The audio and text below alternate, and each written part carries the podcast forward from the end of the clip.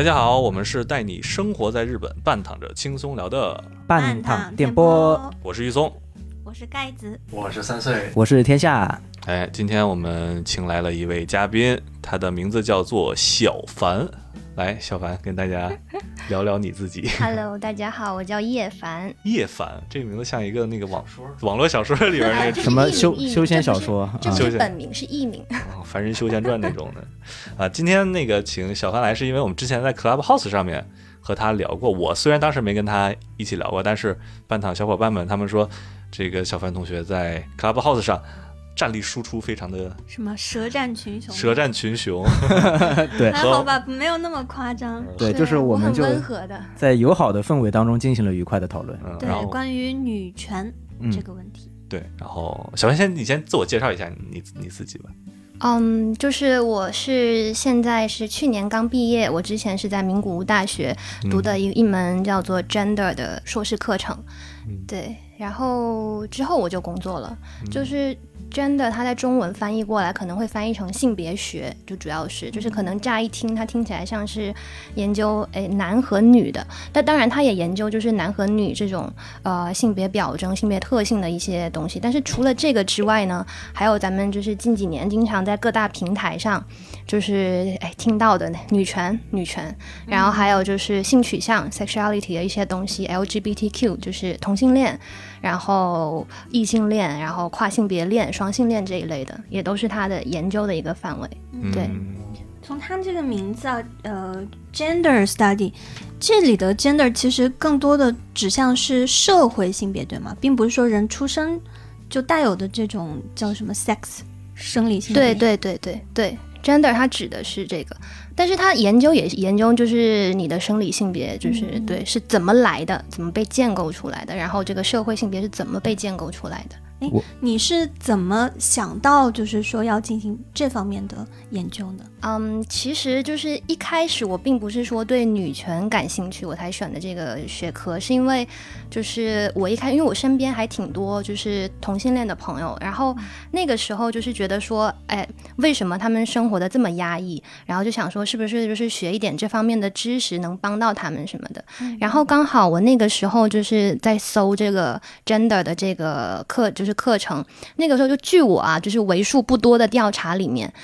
日本的大学里面，就是只有名古屋大学，它是有设立一个专门的 gender studies 的这个硕士的课程，就是所以我那个时候就选了明大。对，然后就是还有一个特别有趣，就是我们学校它是有一个为 gender 设立的一个专门的图书馆。对，然后那个图书馆里面就是特别酷的一点是，咱们一般上厕所就洗手间，它不是男跟女，就上面有标志男跟女，对对对，对，然后男生的洗手间它是一个穿着裤子的一个小人儿的一个标志，女生是穿裙子的。嗯，但是我们那个就是 gender study 那个图书馆里面的那个洗手间，它叫 all gender toilet，就是它那个门上的小人的标志是所有的性别，就是一个概念，就是他们上面有穿裙子的男生的小人，然后也有穿裤子的女生的小人。对，嗯，就我刚刚有看到那个照片，觉得很有意思。嗯好像据说除了传统意义上的男和女，还有一些跨性别者啊，嗯或者就是说对于自己的性别认知和其他不一样的，其实还可以再细分出很多很多，对吗？有大概有多少种？我记得 Facebook 上面，它之前好像你可以有五十六个选项，哦，真的吗？啊，是啊，这个 我不知道。对，非常细致，它就是分的非常非常细致。嗯，这个我不是很清楚，就是一般可能会就咱们在说的这个性别，就是五十多种，都是一个社会性别嘛，就是嗯你自我认同你是一个什么样。也有人就是觉得说我就是我不是男的，也不是女的，也有这一种的。嗯嗯。嗯好像还有就是，呃，生理性别就是男性的身体，嗯，但是呢，他自认为是一个女性，嗯呃，同时他又喜欢女性，就是男性身体的女同性恋者啊，对也有有这样的。那我想想，就是他有什么三个选项？第一个选项是你生理性别是男是女，然后是心理性别、性取向。哦，还有一些是流动的啊，就是我不界定我是男是女，嗯，我可以喜欢男的，也可以喜欢女的。啊，那就是四乘四乘四，所以所以说是五六十个，差不多大概是这样。哦。然后我们那今天这期请小凡过来呢，主要是聊一聊我们之前也都很想聊，但是一直没有什么胆量去聊的一个话题，就是关于这个女权，或者说关于性别偏见这个这些方面吧。为什么没有胆量聊？是因为这算是一个敏感话题吗？也没有，就觉得其实各种各样的播客都有聊过这个话题嘛，不仅是播客吧，就是其实网上啊之类的，你在各大的这个社交平台上都能看到相关的论点。然后其实我们都自以为自己是啊，比如说中立者，或者说是拥护某一方的，但其实我们在做企划会议，包括在 Club Clubhouse 上面闲聊的时候，发现哎，大家都有一种隐藏的属性。然后就越聊越带劲。我们这个企划会议啊，大概做了快五个小时。就五个小时的时间里，我们当然没有这种谩骂攻击，但就是说我们发现了自己很隐藏的一面。然后我觉得这是一个很有趣的点。所以我们今天是聊女权嘛，但是也是希望可以看看大大大家这几位小伙伴、这几位主播有没有什么隐藏的一面没有被发现的。嗯如果有的话，我们就把这一段删掉。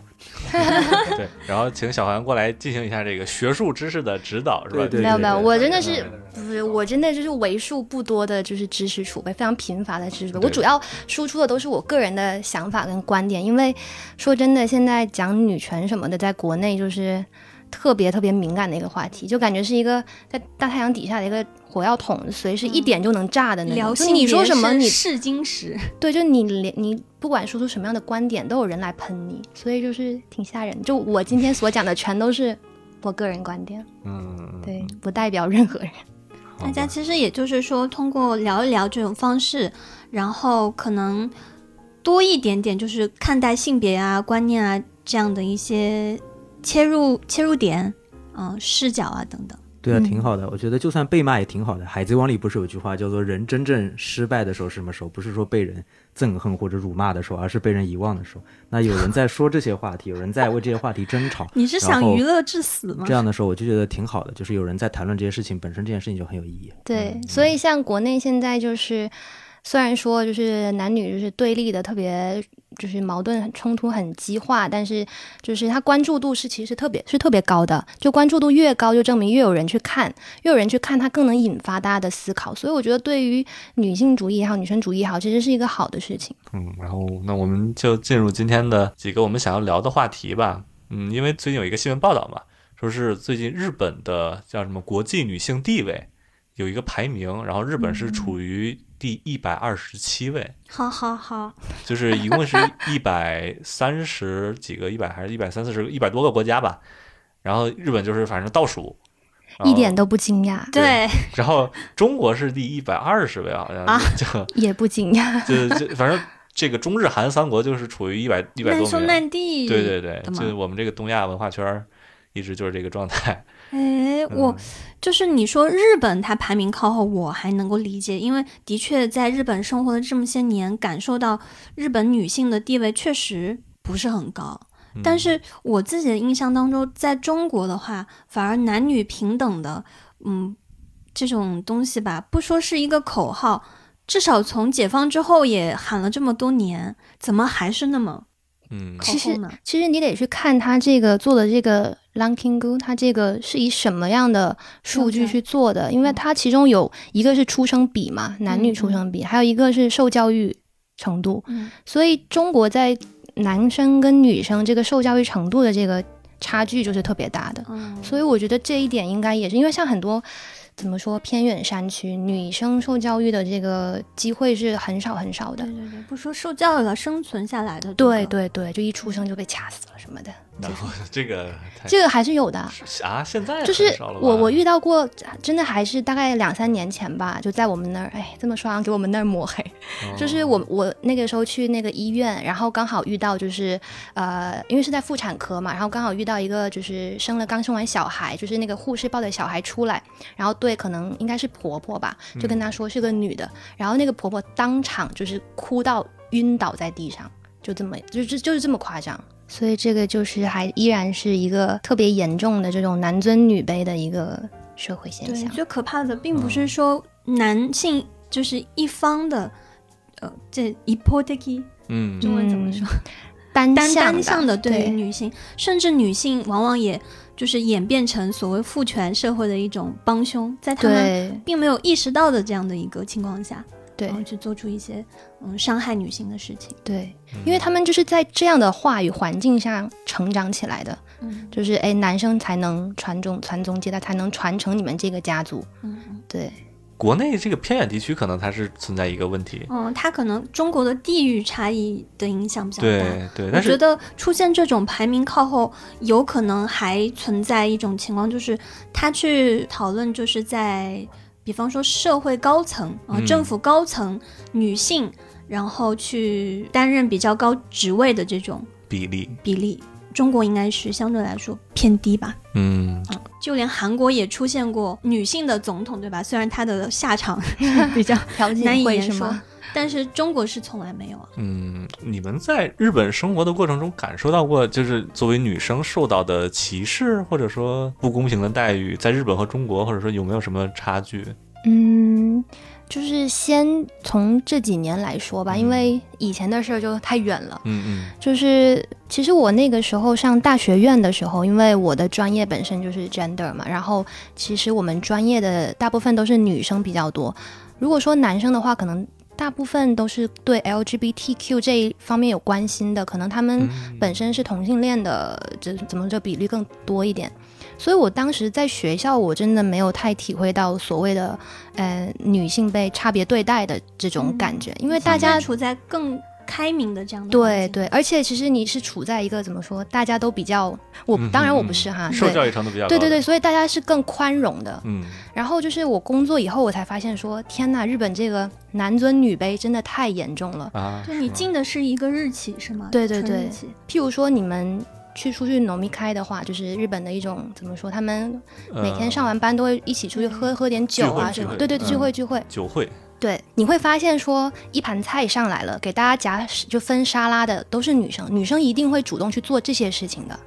然后给可能说给大家加酒，大部分也都是女生来做，而且都不是别人说，就是那个女生她主动就会做这些事情。对，不是说呃要男性的上司去去命令你啊，或者怎么样，就是在那个场合。呃，读到那种空气，然后女性就很自觉的，然后感觉满面笑容的，啊、很温柔啊，然后帮你把所有的事情都打理得很好，对，然后周围的人呢就会称赞她，说她很有女子力，对。对，呃或者是 k i g a t s u 对对。对，然后还有就是很，就是我之前听完我也觉得说天呐的一件事情，就是我的一个带我的前辈，她是一个女性，她已经三今年大概有三十五岁左右，然后有家庭有小孩，还有工作。其实我们工作是挺忙的了。然后她有一天就告诉我说，她是每天早上五点起来。清洗浴缸的那种妈妈，每天五点起来清洗浴缸之后，她要做饭，然后她要带小孩去上幼儿园，之后她还要来上班。我觉得现在的日本女性很可怜的一点就是，对他们是有了就是就业权什么的，但是同时他们这个家庭的这个负担并没有被分担，嗯对，对对，就他们又要工作又要照顾家庭，所以就我就觉得哇，太辛苦了。那他们家里边就老公真的不会去帮那个女女女生做做家务吗？我完全不帮，还是看还是看，也嗯。比较少，但是最可怕的是你看不到的地方，因为呃，就据据统计来说，拿拿中国的这个男女生参与家务的这个时时长来看，嗯。好像呃男生的每天做家务的这个仅仅是女生的二分之一或者是三分之一都不到嗯。这样的一个时间。而且有很多隐性的那种劳动啊，可能对。一直都是女生在呃花费精力、花费时间去做的，这个也是比较难被看到。也是就是像社会主义女权他们认为的，就是因为他们就是反对资本主义，因为女生女性她们在做所有的家务劳动的时候，她也是一个劳动，但是这部分的家务劳动是无偿的，她没有进入到这个劳动市场的，嗯，所以他们就是嗯反对，就是他们希望说这一部分是不是也可以有偿，就是从而来提高女性的经济地位。他们对，甚至之前那个日剧呃啊对。逃避可耻但有用里面，其实啊它就有计算嘛。其实一个日本的家庭主妇，她换算出来她的劳动的价值大概是呃每年三百多万、四百万不到日元的，大概是这样的一个。嗯，对这就是一个什么叫什么母职的压迫嘛？对，嗯就是因为女性她一直都是处于就是几咱们几千年这种男权社会以来，一直他都是处于私领域嘛，就是嗯在家里面，对女主内男主外，男生你就是在一个公领域去怎么说呢？大放异彩，去拥有这个公领域的话语权，所以他们就很经常说，女性其实她受压迫更多是来源于一个就是政治和法律的压迫，就是因为其实第一波女权是为什么？就是因为没有选举权、没有就业权、没有受教育权，所以他们那时候就是要争取这这一些，才有了第一波的女权运动。嗯，大概是在上个世纪五十年代左右吗？应该是十九世纪末二十世纪初第一波，哦对对对。然后其实第一波更更需要被叫做什么平权，就是他们争取的是一个公民的权利。嗯，对，所以甚至都不能说是女权，女权可能就是、嗯、也可以吧，就是但是更多的是一个平权。明白明白，对就是还要再往前更原始的一步，对我连一个公民都算不对上。对对对对，这也是就是波伏娃，就是之前天下一直提到的，就是波伏娃的第二性，女性是第二性，这个东西就是被男性所建构出来的，嗯男性才是主体，女性是客体。这个整个话语环境是谁建构的呢？就是男性建构的，因为他们一直处在公领域，他们有公领域的权利，那你权利的。实施你就产生了知识，那你这个知识又反过来又能创造权利，所以你整个话语的环境的建构一直都是掌握在男性手中的。嗯就像我们，你看英语里面 man 对不对？它除了代表男性，他还可以代表什么？全人类。人对，但是嗯 women women 不行啊，women 它只能代表妇女，就是中文也是这样的。对一开单人旁始只有的他们，对对对，嗯它就是可以指代去性别的人类跟男性，但是女字旁的他们只能指代女性。对，所以就是你如果说女性就是一个被男性建构出来第二性，好像也不过分这个说法。对，女人不是天生的，而是被对对对建构的对这样一个对对对观点。嗯，包括那个 history 也是，对对对对对对 his 对 story 嘛，所以啊我们所处的整个话语环境就更是偏向于男性，就是整个男权社会的一个结果。我觉得，嗯但是落到我们具体的生活中来，我觉得可能我们面临的这些性别方面这些差别的偏见，包括你刚才说女生在日本会那个主动去倒酒啊，主动嗯做这些微小繁复的工作，嗯，这些东西，嗯，它未来你说有没有一个更好？我觉得它是应该是在慢慢变好的吧，什么叫做慢慢变？就就是就是大家的性别意识会慢慢越来越你觉得呢？如果没有人做任何事情，虽然呃很早就日本就开始提倡女性的所谓的社会进出，对吧？嗯呃，让女性也参与到这种工作当中来，但是实际上我觉得女性的生活并没有因此而得到解放，就是嗯该被当做花瓶的地方依然是这样。到了二零二一年，嗯仍然会有就是类似奥运会的嗯嗯，就是可以说是代表整个国家的一种精神面貌的这样的一群人，还能说出某一些带有很明显歧视意味的话。森喜朗对吧？就是嗯那个奥组委前主席，他就说，他说女性只要有女性在，就会让整个会议时间变得很长。嗯，嗯，他发表了太多就是就是对女性这种性别差别的言论了。不过他后来也辞职了。那就是我看新闻报道，他并没有认为他说的这个话有什么不妥，然后他会认为这个是太敏感了吧。嗯嗯但是你从这样的一个反应当中，其实也能看出来，这种对于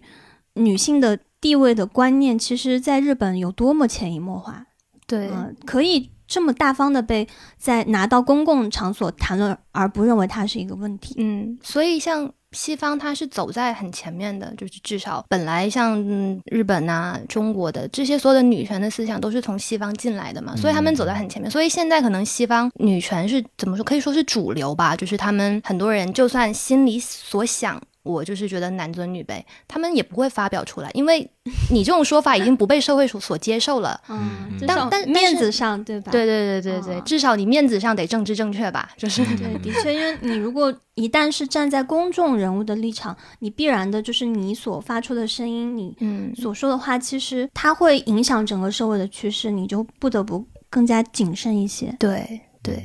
这还是一个公共讨论和私人领域的一个区别。嗯嗯，公共讨论它还是要求有一个怎么说呢？价值观，没办法说每个人都有。在公共讨论里，能说每个人都有每个人不同的想法吗？每个人肯定有每个人不同的想法，嗯因为嗯就是个体的差异嘛。嗯，对其实我觉得讨论性别这个东西，确实也不是说啊，我要成为一个坚决的什么女权主义者、呃女性主义者，它更多的是提供你一个观察差异的视角。嗯就是你会意识到，通过性别这样的一个切入点，你意识到，诶，原来这个世界它是不是可以就是另外一个样子嗯啊？它为什么会是现在的这个样子？嗯嗯，就是一种思维方法而已。所以其实像现在就是在中国男权女权的讨论这么多，挺好的，就是因为就算很怎么说，有很多很偏激的想法出现，但是它就是有各种各样的声音，我觉得这是一件好事儿。嗯，嗯，拿出来炒还是好的，就像之前那个至少比沉默好，对不对？普通而自信，然后掀起轩然大波，杨笠嘛，就是我觉得普通而自信这个话题可以从从小了解啊，就是嗯。男生和女生我们从小到大受到的教育的差别，嗯。嗯，就包括我们性别之间的区别，就包括最开始我们聊的那个问题，就是那个你学性别学嘛，那个小范，就是你说男性跟女性这个身份认知到底是心，到底是先天就是一定定下来的，这个人就是男的，这个人就是女的，还是说他是一个后天建构起来的？其实这个有就是各种流流派，他们有每个人自己不同的看法。有那种决定，就是觉得说生理决定论，就是你生下来。哎，你们因为生殖器官的不同，然后荷尔蒙的不同，你就是男的，你就是女的。也有很多那时候在西方，就是女权主义特别盛行的时候，怎么说六六七十年代吧，就有很多反女权主义的人，他们就去做了很多研究，他们就是要证明说生物生理决定论，就是男性跟女性之所以有现在的不同，就是因为你们生理上的不同，比如说你们荷尔蒙的不同，就是有大脑构造的不同。对，就是比如说荷尔蒙的不同，说那些更具有犯罪攻击性行为，然后怎么说更暴力一点的，他们这些人的雄性激素都是比较高的。嗯然后还有就是想要研究那种脑体重量的，就他们就想证明说男生的脑体重量是比女性重的，然后他们要证明智商更高，是吗？对，但是这个后来后面也被推翻了。对，脑子 脑子就是因为就是很多很聪明的人，他们的脑体重量都甚至是没有达到一般人的水平，嗯所以这个也是被推翻的。那就是那些觉得说，哎，性别认同是后天建构，当然我自己也是这么认为的，就是性别认同肯定是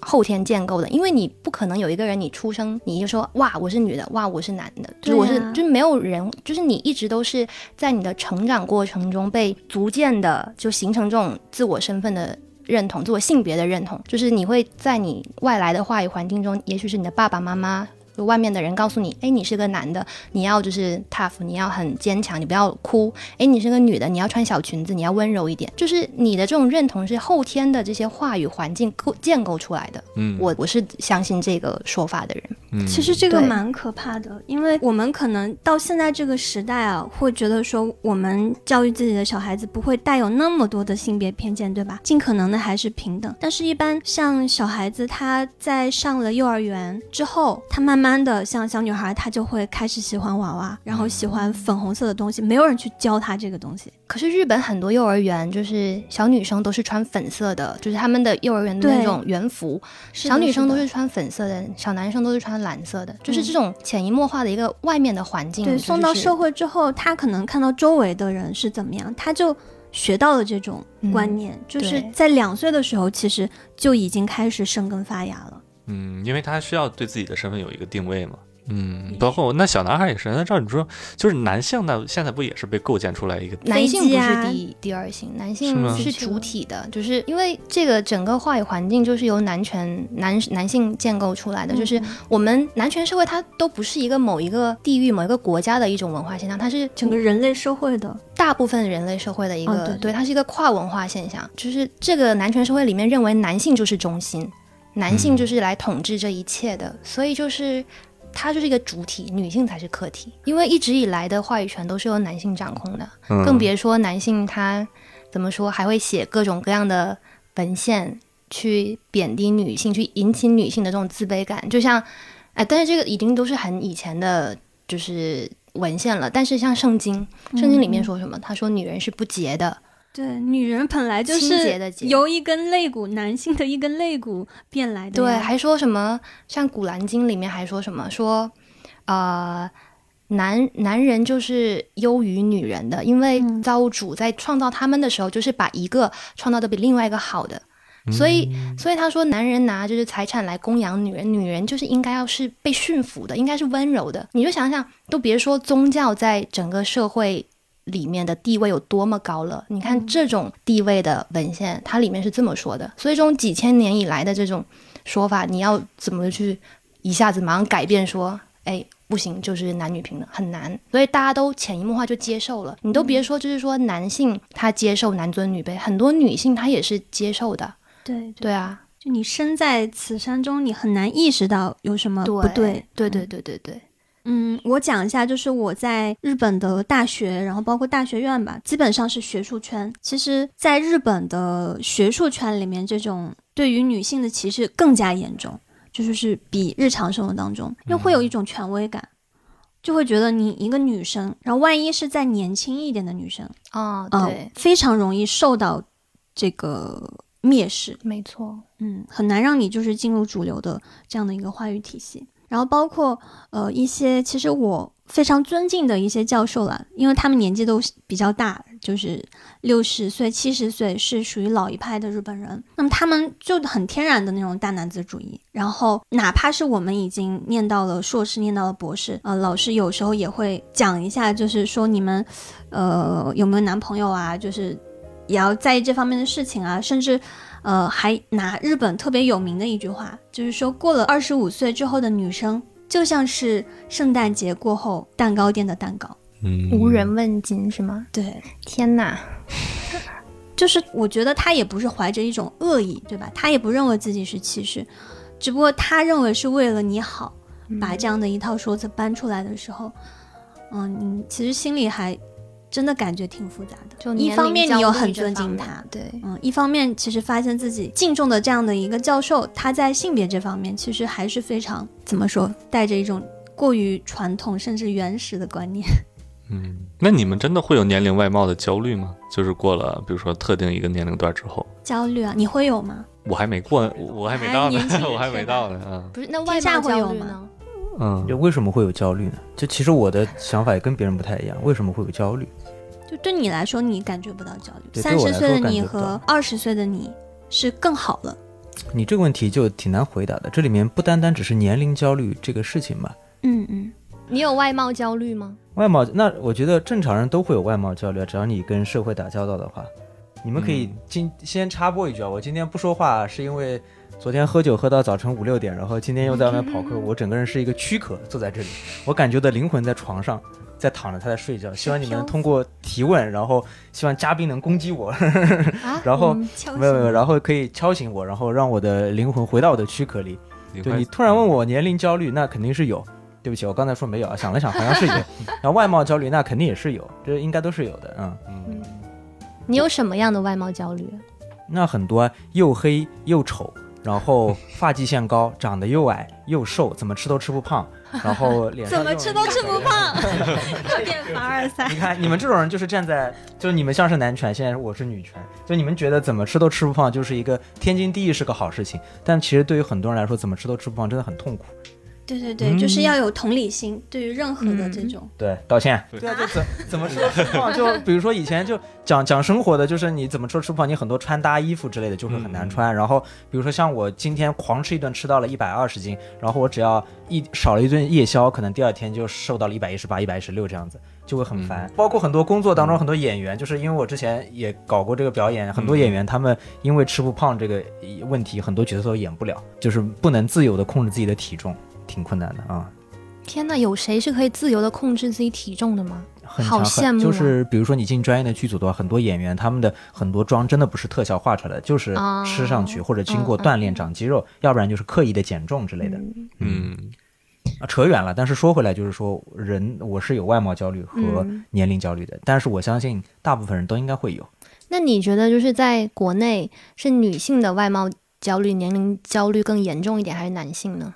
呃，如果你说话题性比较大的话，那肯定是女性，大家都觉得啊，女性是有外貌焦虑和那个年龄焦虑的，对不对？嗯，但是我觉得女性更加就这方面会在意更多，是因为呃，就是完全是从一个怎么讲性资源的这个角度来说吧，因为你如果放到人，那肯定大家都是希望长得更好嘛，然后大家都是恐惧死亡，希望自己拥有这种长足的健康的生命青春。嗯，但是为什么在女生身上更甚？就是因为大多数情况下，女生其实她是被观看的，就是说她看到的不是你这个人，你喜欢什么东西，你擅长什么东西，她看到的是你年轻漂亮，嗯，然后结了婚，呃，温柔可人，可以就是会持家，是一个贤妻良母等等等等，大概是从这样的一个方式去定义你。所以这就变成说女人是依附着男性存在的，就很可怕这一点。啊，但是前几年很火的一个观点，不是说那个中国男生配不上中国女生，啊，真的吗？你们没听过你。们 没听到过吗？就是说那个中国男生打扮的很邋遢呀，或者说他平常出去都是大裤衩大衬衫啊，就是他相对对自己的外貌来说没有那么的很高的要求。但是女性来说就会打扮的很整洁，或者说很那种漂亮，很都市丽人，很白领，还有各种风格。然后所以就会说，为什么这个每个漂亮女朋友她的身边的男人都那么丑？也不是也不是所有人、啊，这个是谁来说呢？是女生这样抱怨，还是男生这样调侃呢？这个是一个营销的话题，这个当然肯定是他们在炒这样一个话题啊。但是当时也受到了好像很多的怎么说女生的共鸣，嗯嗯，嗯，我觉得他们更大的共鸣其实是在背后的东西啦。其实比起嗯男生打不打扮，而是说同样我们生活在这个社会，为什么男生就可以活得大大咧咧，对，然后就很轻松，嗯不用去管这些东西。到处除毛，然后还得减肥，还得是不是看看自己，哎，鼻子高不高，腰细不细，腿细不细，就可累了，活的我感觉。对，真的累。如果这这个东西是你自己本身想追求的，我就是想要往美了走，那我觉得无所谓，因为你是你自己想要的，你在追求的时候你也觉得很快乐。那如果是整个社会别人强加给你的一个东西，那就很累。而且在这样的一个大趋势当中，你不化妆你还不行。就是说，我想捍卫我的自由，不化妆的结果是什么？可能就是我会变成剩女。对，然后没有人被会被看得上我指指点点，对哦，所以有一些怎么说，呃，身不由己的对。痛楚吧。就像你们男生，呃，怎么 有点挑起性别对立的这种。你们男生女女生也会有啦，但是比方说聊到加班，每个人其实都不想加班，但是你不加班的话，就会被其他好像看起来更努力的人取代，就逐渐内卷化。上次我就听听，就是看到好多新闻，就是说现在很多高中女生，她们就是暑假一毕业就集体哎手牵手去整容去割双眼皮，我就觉得好可怕。那如果这是他们自愿的，那无所谓哈、就是如果不是，而是就是一种觉得说美就是必须的，就是。我我就是必须就是要那种社会上颜值至对上对对对对，我就觉得很可怕。因为如果你就是对于自身的认可一直是来源于外界的话，外界说你美你才美，那就无底洞了，就很可怕。因为你永远都不会对自己觉得嗯满足什么的。其实我们隔壁韩国已经这样了，就他们已经把这个当做很自然的事情，很多、嗯呃，父母在小就是孩子高中毕业送给他的一件礼物，就是送他去整容医院整容，天哪，嗯，然后就是类似改善基因嘛，然后并不觉得有什么奇怪，因为整个社会已经是这样，他已经默认了女生就是要以这种美丽的生物的形象存在。我之前读过，就是看过一本书，很还挺有趣，它里面提了一个观点，挺有趣的、啊。但是这个有点不是很生活，就是有一个呃女女权主义，她叫 Naomi Wolf，她写了一本书，叫做《美貌的神话》，就是嗯 The Beauty Myth，、就是里面提了一个观点，就是女当女性的影响力、权力越大的时候，各种跟美丽相关的。就是病症就会越多，比如说厌食，还有比如说一种就是，哎，你吃完饭，然后你就特别怕自己发胖，然后去抠出来吐掉那种病。嗯就之前戴安娜王妃也有。然后他就说，就是其实这种美貌美貌的焦虑，其实是怎么说呢？也是说是这个男权社会压迫你们的，因为他们怕你们就是在公领域拥有越来越多的影响力跟权利，所以他就想要打击你的自信，就是哎，虽然你学习成绩很好，虽然你现在各方面做得很好，但你不够漂亮，但你腰不够细什么的，所以来让你们永远觉得就是说不够自信，我自卑，然后我就要花很多时间在美丽这个方面。哦，对，嗯。就是他提了一个这个理论，那当然这个就是也有受到很多争议哈。不过我觉得就是这个对于现在国内这种外貌焦虑，还是提供了一个怎么说呢思考的点呢，就是你到底你这个外貌焦虑是你自己的还是对对对对嗯。对，所以就是他就说这个整个这个嗯外貌的焦虑，它是有一定的怎么说呢工业就是商业的作用的，嗯，嗯，因为你不觉得现在越来越像这个消费主义，像外貌焦虑的这个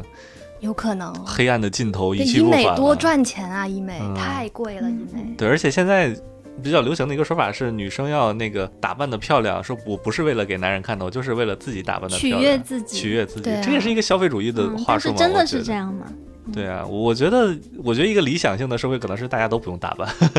可能我的下限比较低。嗯 嗯，但是那样就能解决一切吗？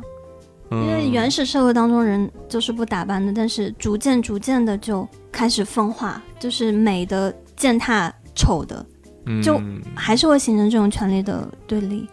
嗯，对对，就是时尚或者说外貌美丽这这种与否，我觉得可能更多的是权力对上层权力对下层权力一种压迫。嗯，就首先得尊重个人的选择，经历过独立思考之后获得的自由。对对对，我理解的你你所说的这种自由，嗯，倒不是说就双手一甩啥都不管了，对，因为你摊在有的人他就是想要漂漂亮亮的，对啊，他你就是去尊重他这种对美的追求，但有的人他就不想漂漂亮亮，我就是想什么毛都不剃，我就不想化妆，那也应该去尊重他，而不是说使他受到抨击。多元化，对对对，就是每个人都都可以在一定的范围之内去做自己真正想做的事情，嗯，才是自由。对男性，我觉得他的外貌焦虑，可能社会对他的外貌要求没有那么高的背后的一个一个没有说出来的话是，就是对他的期待会更高。对男性的，对，就比如说方面的吗？呃，就比如说那个一个男生如果很爱打扮的话，我预想到、设想到的就是他，呃，比如说他爸妈给他的评价可能是一个男生不应该去那个。这个关注怎么说呢？这么这么外表的东西，对，在学业上，在工作上，你挣挣钱，就包括我我我之前看很多网络小说嘛，网络小说有一种文文体叫都市文，然后就是之前很火那个什么龙王赘婿，那个三年归来什么那种那种都市文的一个常见的套路，就是一个穿着很邋遢，穿着大裤衩，穿着背心的人，对他去那个那种上流社会的聚会。然后周围人都那个穿的西装革履啊，然后吃饭都很优雅呀。然后这个大佬就那个就很邋遢嘛，然后就被鄙视了。然后大佬一亮身份，其实就是他背后那个逻辑是，这个大佬其实很有实力，他可以无视你们现在的这个逻辑。就包括那你说我们带入到男性和女性的这个社会状态中，你刚才说的那个点，我觉得当中说了好多个。事情其实听你们聊下来，我就觉得他的这个，如果说就是说，呃，女因为这个事情是男权女权的事情的话，因为这个社会是男性主导的，所以说这样的一种消费或者一种工业社会这样的观念嵌入到我们的脑袋里，让女生被迫或者主动的去选择整呃整容或者说医美的话，那确实它是跟男权女权结合在一起的。但是我觉得就是抛开男女。先不谈的话，我觉得很多女生也是很自愿去自发的去做这个东西的，因为人就是这样一种贪婪的东西，他不管男女，他就是享受视觉的愉悦。很多人一边觉得这样的东西不妥当，但他仍然会去追逐这个东西。就人本质上就是一种追逐欲望的东西，他想看到美的东西。然后这是一点，然后第二点是，我觉得现在这个社会更多的对男生，不像玉松说的，其实更多对男生也有这样的要求了。你看，就是。这几年国内比较强的，就做的比较好的几个，就是男生的这个医美和男生的这个护肤理容的这样一个行业。嗯嗯，就我身边以前做那些女性美容院的那些朋友，他们已经全部跳过来去做男性的这个护肤啊，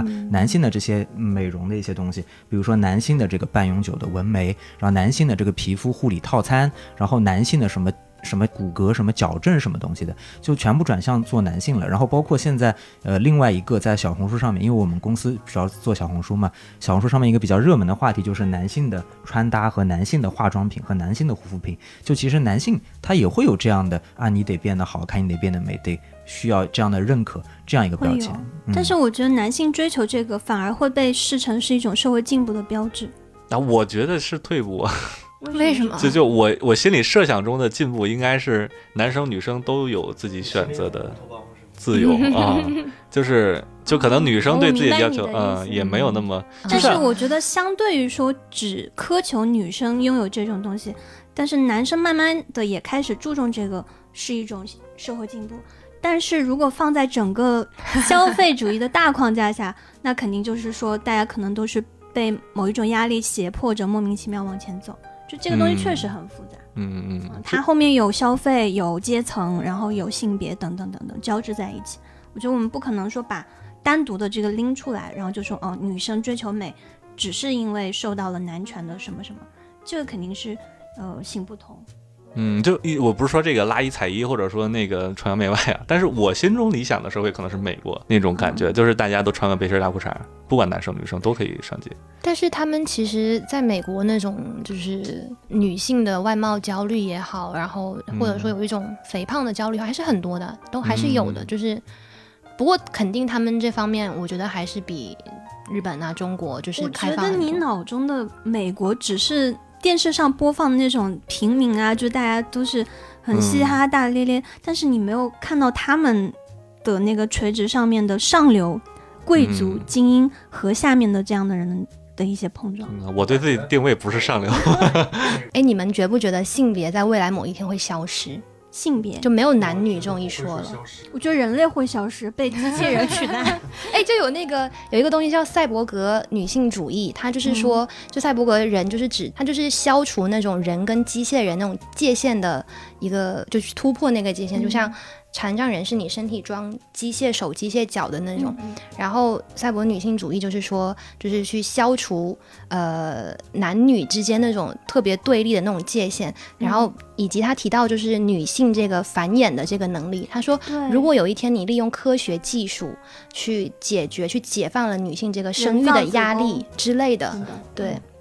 然后就是会不会就是有一天这个性别就能完全的消失我？觉得可以理解啊，因为为什么？就是现在，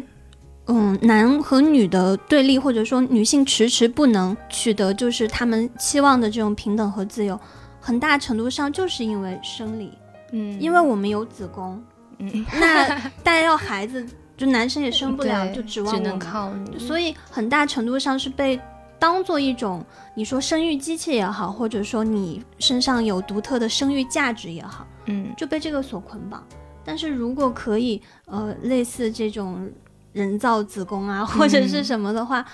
那就科技已经帮女性从那种繁繁重的家庭的劳动当中解放出来很大部分，将来也会从这种生育的苦楚对，和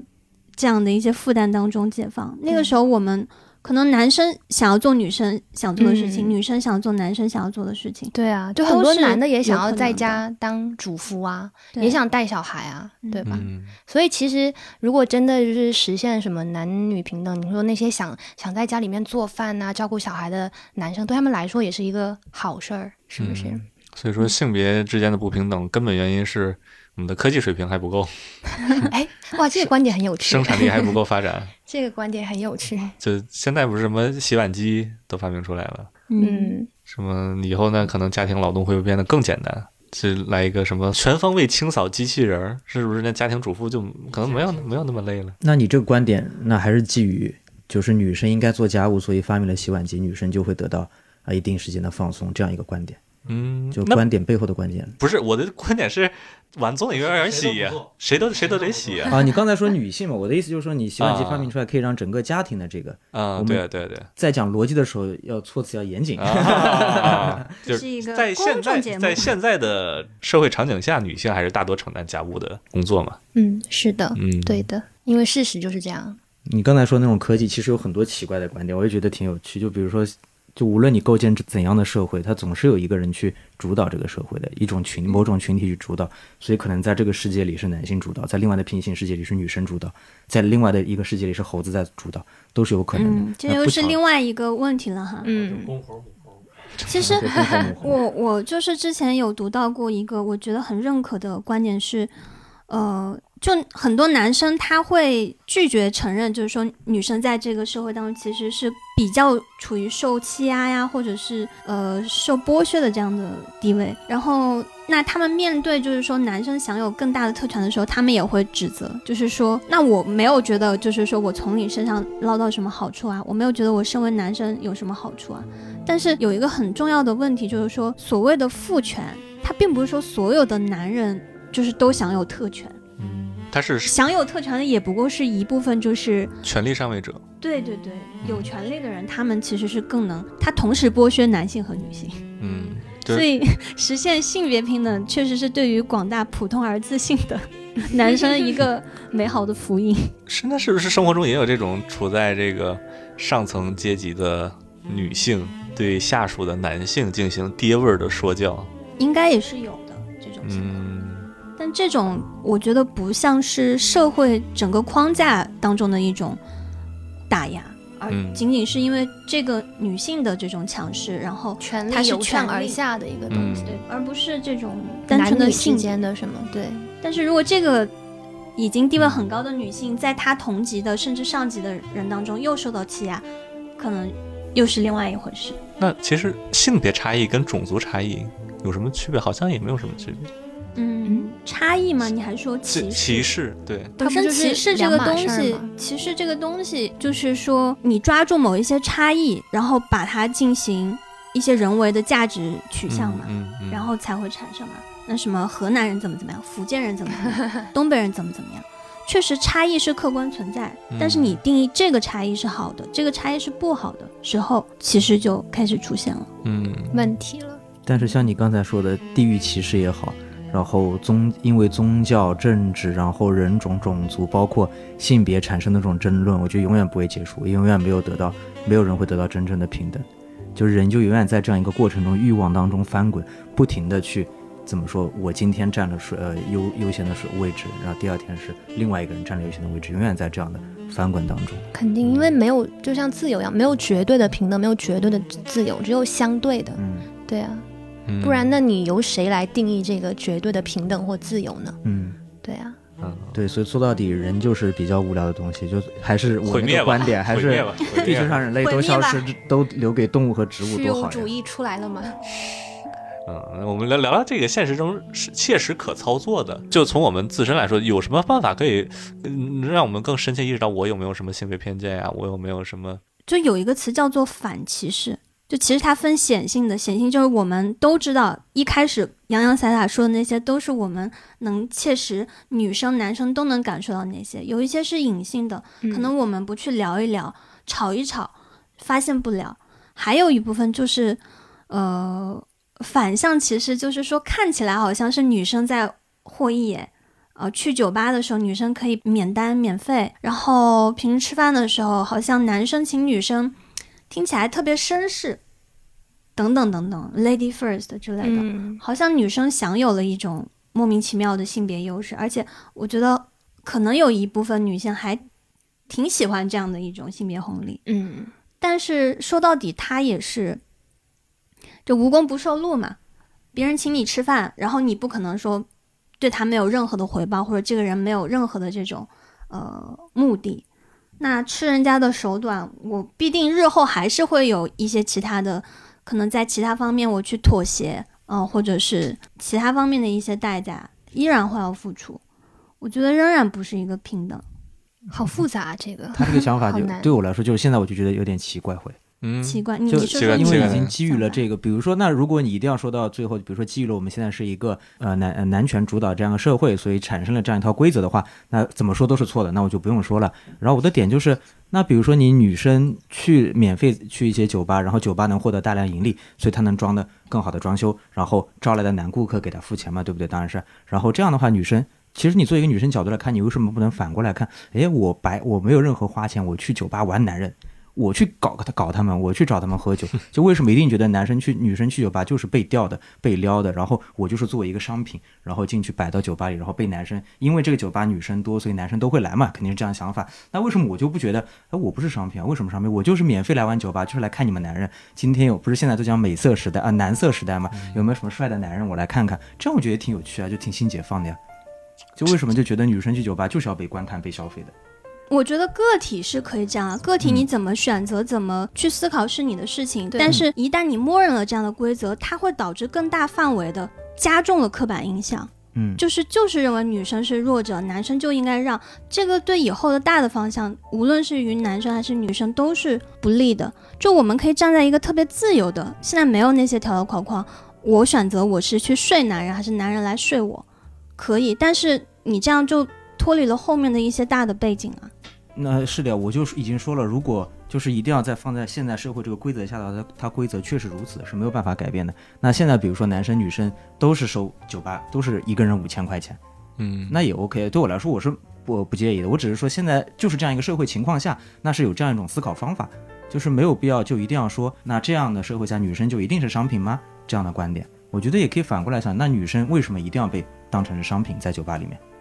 嗯可以，那你可以出于自身，其实你也是在打破这样的一些既有的传统啊，或者是规则这样的一个立场嘛。嗯，对，因为很多人因为经常有这样失恋的女生，然后过来聊天之类的，然后说啊，我被那个男生骗了两年，然后之类说了很多。然后我当时也是为了劝他嘛，我就说，其实你反过来想，你也有了这样一个男生，你花了他两年的钱，对不对？花了吗？啊、花了。OK，两年时间你做家务了吗？大家一起做。OK，那其实你为什么不反过来想，你玩了这个男人玩了两年，然后最后发现他是渣男？对啊，对啊，对我我对，发发现他是渣男的情况下，不是你受益了吗？就你远离了渣男，他失去了你这么好一个人，他反而是受害的那一方。然后其实，但这也但这个跟今天的话题没有什么关系，我只是说有很多东西，你可以说说想想看，就从来如此便对吗？一个是这个，还有一个就是说，呃，固定的这个逻辑背后，它一定是有更深层次的真相和逻辑的。那我们看到一个东西的时候，可以想到它之后的二三四层，而不是只停留在一层。对，还是要增加想象力。嗯，你刚你刚才说这个女生谈恋爱之后更是不是更容易有这种我被他骗了这种感觉？被就是现在我的时我这个时间浪费了。循环就环环相扣的。嗯、我们不可能说站在这样的一个社会背景遭受的这样的东西，还能跳出来说，我只要我用我的这种思考，呃，思维方法，就是能完全打破这样的一个利益链条或者是剥削链条。我觉得这也很难，因为嗯像那些可能有一些选择，我不愿意就是说牺牲于这种什么所谓的呃生育压迫，那我选择丁克或者选择呃不结婚不婚主义，那他也在某种程度上实现了他自己的人生选择和自由，但是他同样的也要承受来自于社会上面的一些谩骂，或者说这个社会看他就是视他为眼中钉或者是异类，但是相对而言，可能有一些男性他就不会说为了达到同样的这样的一个结果，然后要遭受跟女性一样那么多的这种压力。一样的，就是这就是一个根本的问题，就是他站在女性的角度没有办法考虑我们男性的苦难，我们站在男性的角度，包括再加上一个 debuff，就是我们现在是男权社会，我们是受益方，我们也很难去考虑女性的角度不会啊，我就会觉得说男性现在的生活的这个压力也很大。啊。那你可以跟他 battle 一下，哎，就是我没有跟他站在反方向。对啊，，他跟我一直都是不是说男生、就是我在我说某些方面，就是、呃，因为天下他是特别反感我们如此敏感，呃，或者我如此敏感，因为他会觉得说，那当你在好像控诉加上引号的控诉我们男生的时候，你没有看到我们男生同样有很多委屈啊，有很多苦难啊，因为你是女生，所以你了解不了、理解不了我们男生。同样的，我们是男生，也理解不了你们女生。那就没法谈了，这个谈话就没有必要再继续下去了。就应该是互相理解的。就是我我也非常理解现在男生就是各种经济压力啊，在中国比如说你就得买房买车你才能娶老婆，这个也非常理解啊。然后包括我可能我自己就是所处的女性，我也非常理解，就是女性现在各种怎么说呢，外貌的焦虑以及工作是不是哎就干到了一定程度，就是有那个所谓的天花板就上不去了，就都是能互相理解的。所以就是现在女性确实是属于怎么说，还是属于一个不平等的一个地位，所以我们更容易去发现到一些所谓的问题。嗯，这个不是说太敏感或者什么，对，嗯不是说男生就没有他的委屈了。不是说太敏感，其实有的时候会这样想的原因是，就像盖子说的，就是当他控诉一些男性的问题的时候，我们会觉得很委屈的原因，就是因为就我觉得我不是这样的人，或者你不应该把我归类成这样的人，或者我为了，嗯比如说我为了女权，我也做出了自己的努力，对不对？之前也说过，我去捐款或者去支持他们的时候，你可以控诉我的刻板印象。对，然后我会觉得，那为什么我被归类成了这一类人？就是我是这种的，就出于嗯我自身的这种的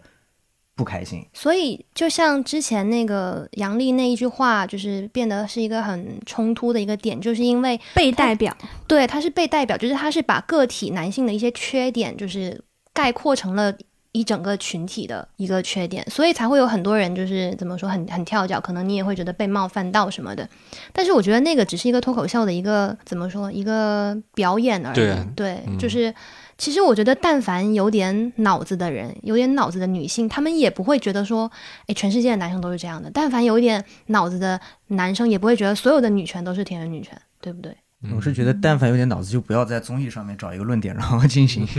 有更多关注的东西。难道没有更多值得关注的东西了吗？我会觉得，嗯，你你是现充，你是 就综艺这个东西本来就它背后有太多的舆论操控啊，包括那些东西。嗯，就对。他的话，他现实生活中真的是这样的人吗？谁也不知道，这是人设吗？还是他真的一面？谁也不知道。普通且自信，我也没觉得被冒犯，因为我觉得我们可能是普通且不自信。嗯，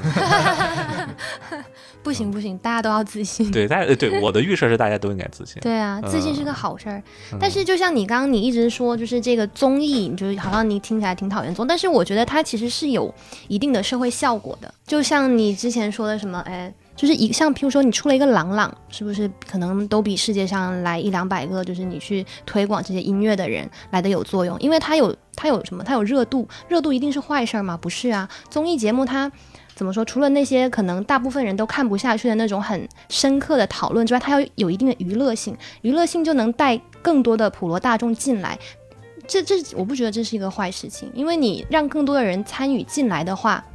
你其实是可以引发更多的思考跟关注度的。那有关注度，有讨论，你很多本来没有被大家所发现、所看到的问题，你就被大家看到、所发现了。我觉得这个是这种你所谓的就是为什么大家都爱看综艺，它是有一定的社会意义跟作用的。我觉得。那对，刚才只是我非常个人的观点嘛，因为通过这样的观点，我不看综艺这样的观点，可以让别人对我产生一种，哦，这个人不看综艺，好像对于这种普通的东西不感兴趣啊，我更关注文学，更关注艺术，从而打造我的人设。我觉得也可以啊，这也是属于个人差异的层面嘛。对对但是我确实对综艺也不是特别感兴趣，然后确实大任何事情都是有教育意义的，不单单只是综艺。那我们可以看看其他东西，比如说纪录片。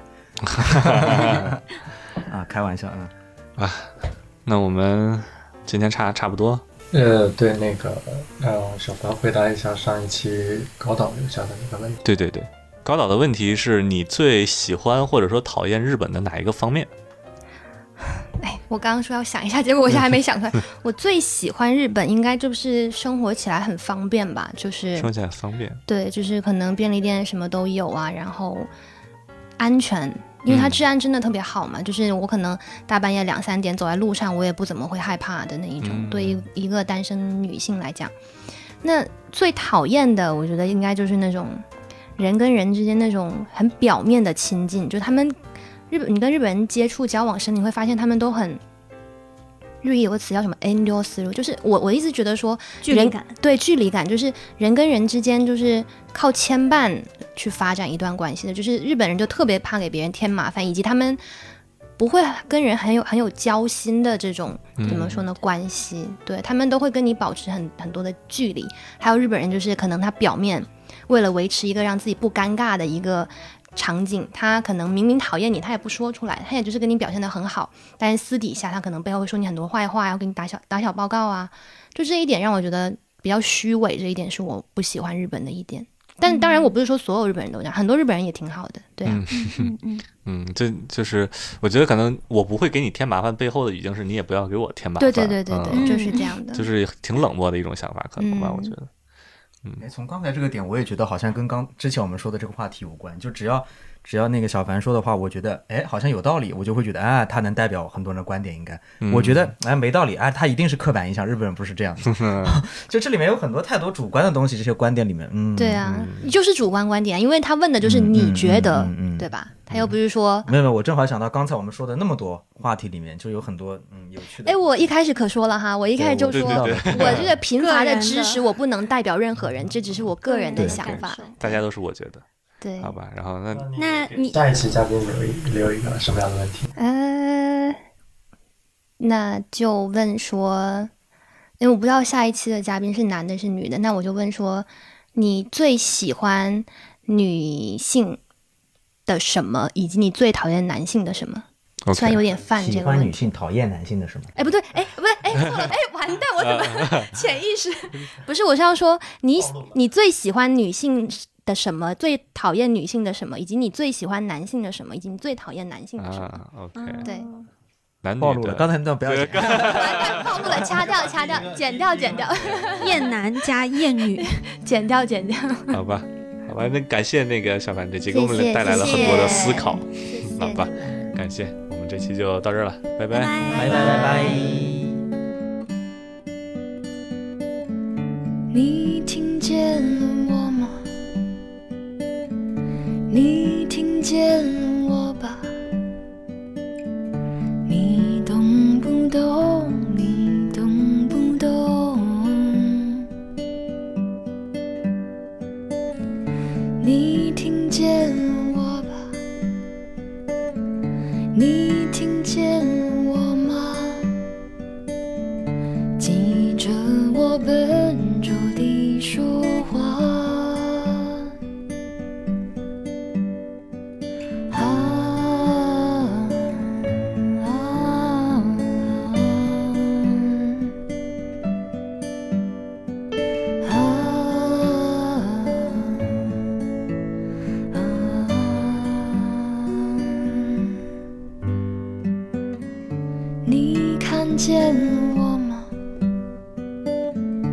你看见我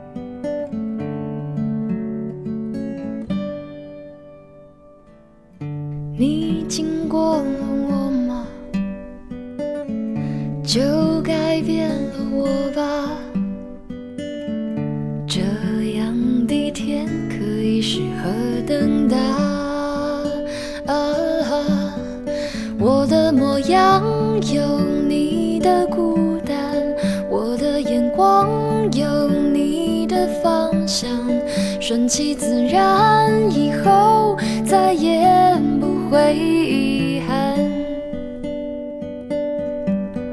我的模样有你的张望，我的思量是你的窗。我一直明白要和你走一段。我的模样有你手的冰凉，我的眼光流转着风光，顺其自然，以后再也不会遗憾。我的模样有你的张望，我的感想是你的烦。我一直明白要和你走一段。